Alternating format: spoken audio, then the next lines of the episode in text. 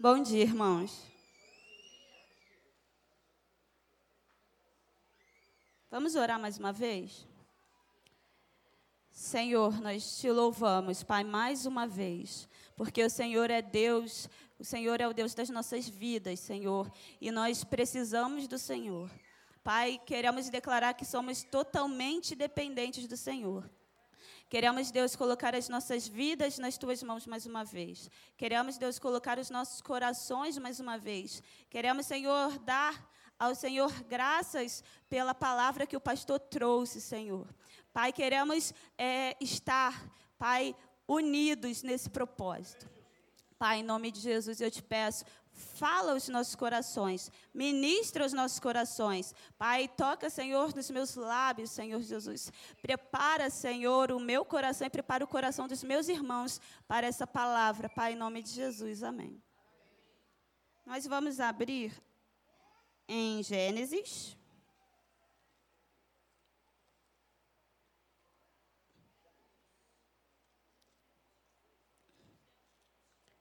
Gênesis 6. Do versículo 11 ao versículo 22.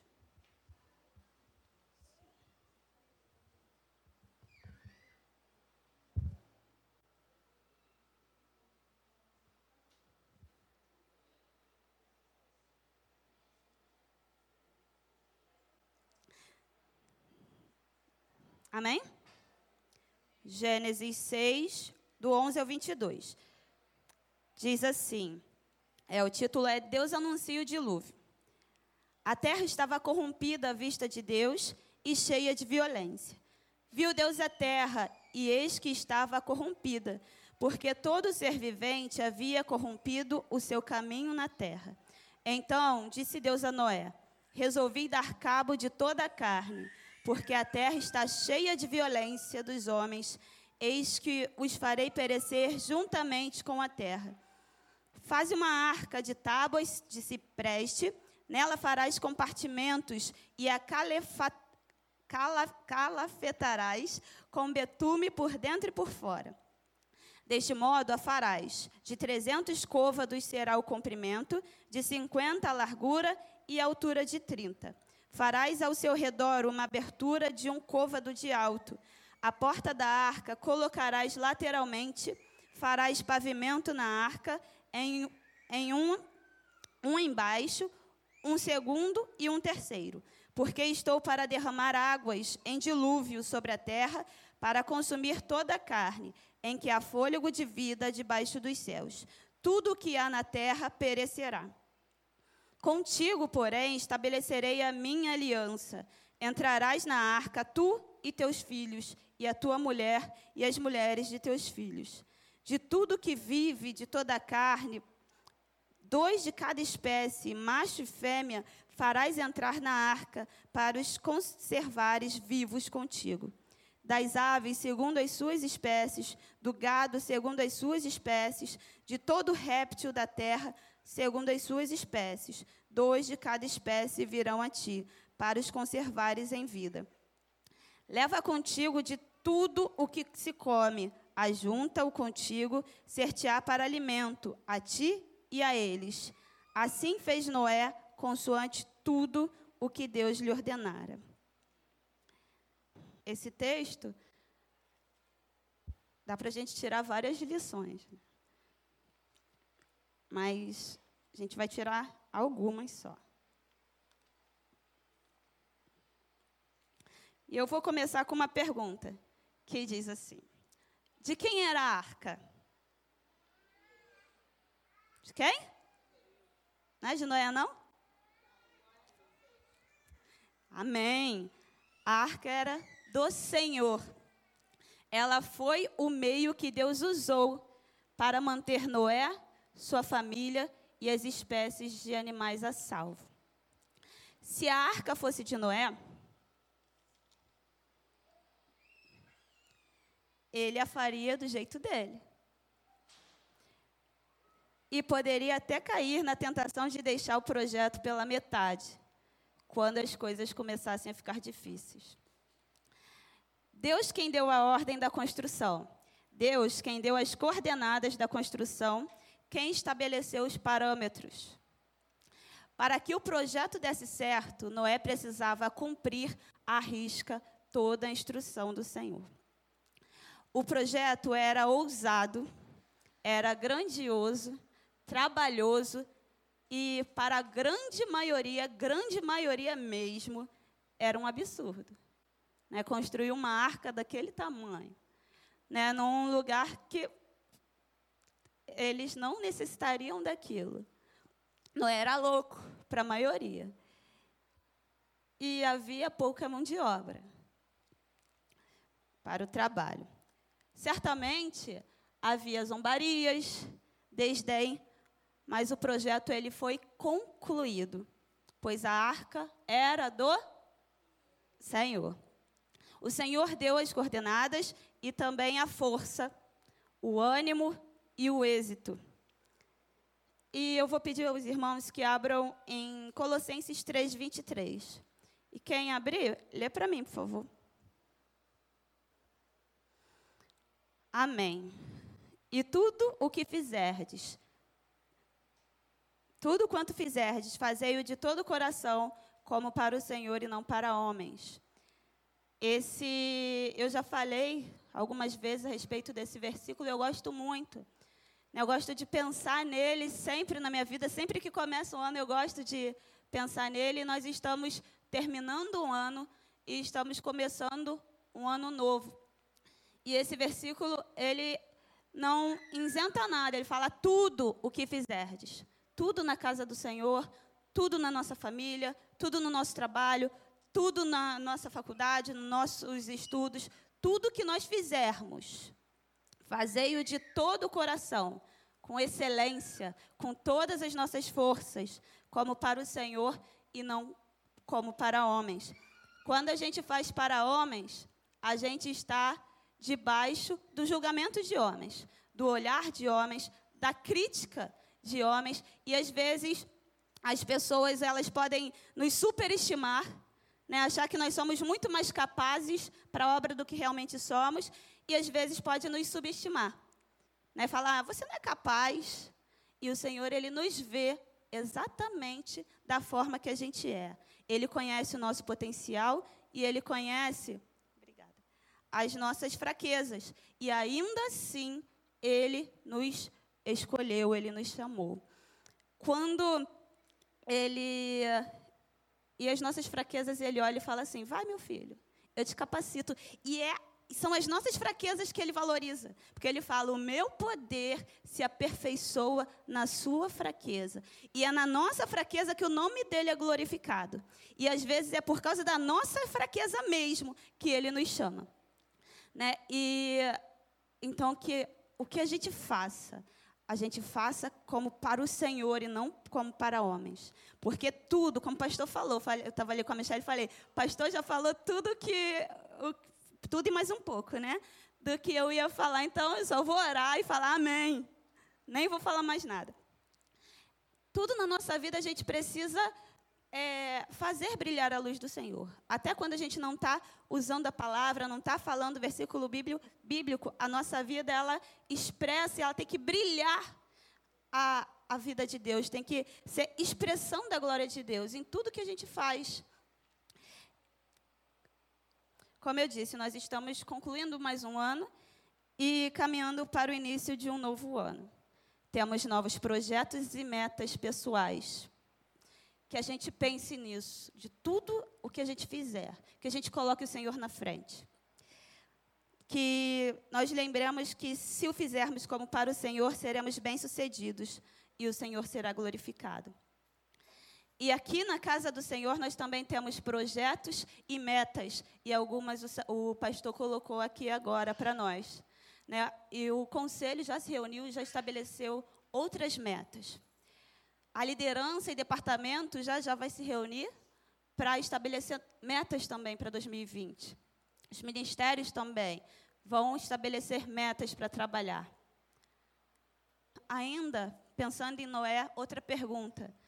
Noé fez a arca sozinho? Sozinho, sozinho? Eu procurei na Bíblia, ele não está dizendo, mas a gente acredita que os filhos, que a família ajudou ele fazer. Não é? A mão de obra era pouca, mas tinha gente para ajudar. Porque imagina o tamanho das madeiras, como que ele ia levar aquilo sozinho? Precisava de apoio. Né? A arca, é, assim como ele não fez a arca sozinho, os líderes também não podem fazer a obra do Senhor sozinhos. Se o pastor pode ter projetos excelentes, o conselho pode ter projetos excelentes, a liderança pode ter projetos excelentes, mas se a igreja não chegar junto, não apoiar, não vai ser realizado. A gente vai chegar no final de 2020 com um projeto e sem o êxito, porque nós precisamos estar juntos. E para obtermos o êxito é necessário lembrar de que a obra é do Senhor. Seguir a risca as coordenadas dadas por Ele. E para isso a gente precisa estar constantemente em oração e lendo a palavra, porque a gente não vai ouvir a voz de Deus, não vai ouvir as coordenadas, se a gente não buscar o Senhor em oração e na palavra. E o Senhor também fala através da liderança. Se a gente não tiver ligado com o Senhor, a gente vai achar que é absurdo o projeto do conselho, o projeto do pastor, e o Senhor falou com eles primeiro. E se a gente considerar que não, que o Senhor não falou, aí que a gente tem que orar mais ainda. Para buscar, ou o Senhor vai mudar o nosso coração, ou o Senhor vai mudar o coração de quem está na frente. Jamais a gente, a gente pode pensar sequer em começar a criticar. Nós precisamos estar unidos com o mesmo propósito. Não podemos permitir que a divergência de opiniões nos divida, nos leve para caminhos diferentes. Eu dei um exemplo aqui, eu vou repetir. Muitas vezes, né, a gente faz trabalho em grupo na, na escola e na faculdade também. Já tive várias experiências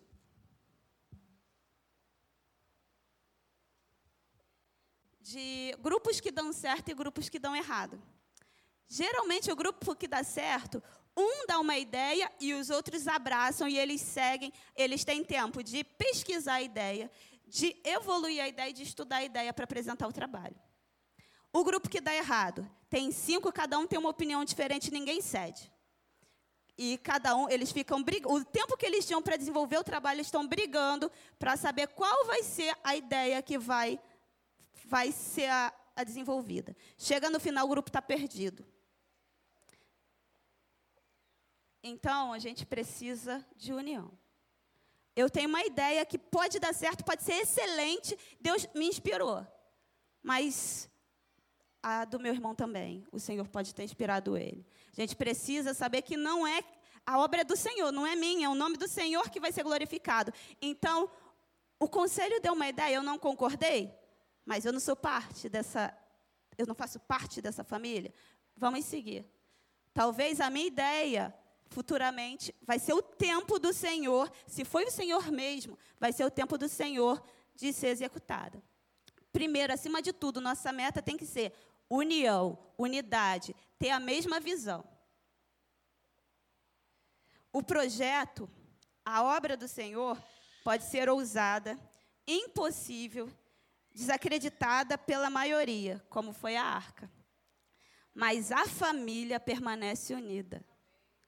Na arca de Noé, muitos zombaram. Mas às vezes filho, os filhos podiam até falar assim: "Meu Deus, porque quem teve, ah, quem recebeu a ordem foi Noé, não foram os filhos". Às vezes os filhos podem, a gente não está lá, né? Os filhos podiam até falar assim: "Meu pai está ficando louco". Podiam até não concordar. E eles também sofreram todas as retaliações né? Como Noé, os filhos também sofreram, mas eles a obra foi concluída. Então eles ajudaram. Eles seguiram, mesmo é, podendo ou não discordar, eles seguiram a, o propósito, o plano do que Deus deu ao pai deles. E a obra foi concluída. Nós somos uma família. Nós somos a família de Deus. Então nós precisamos seguir juntos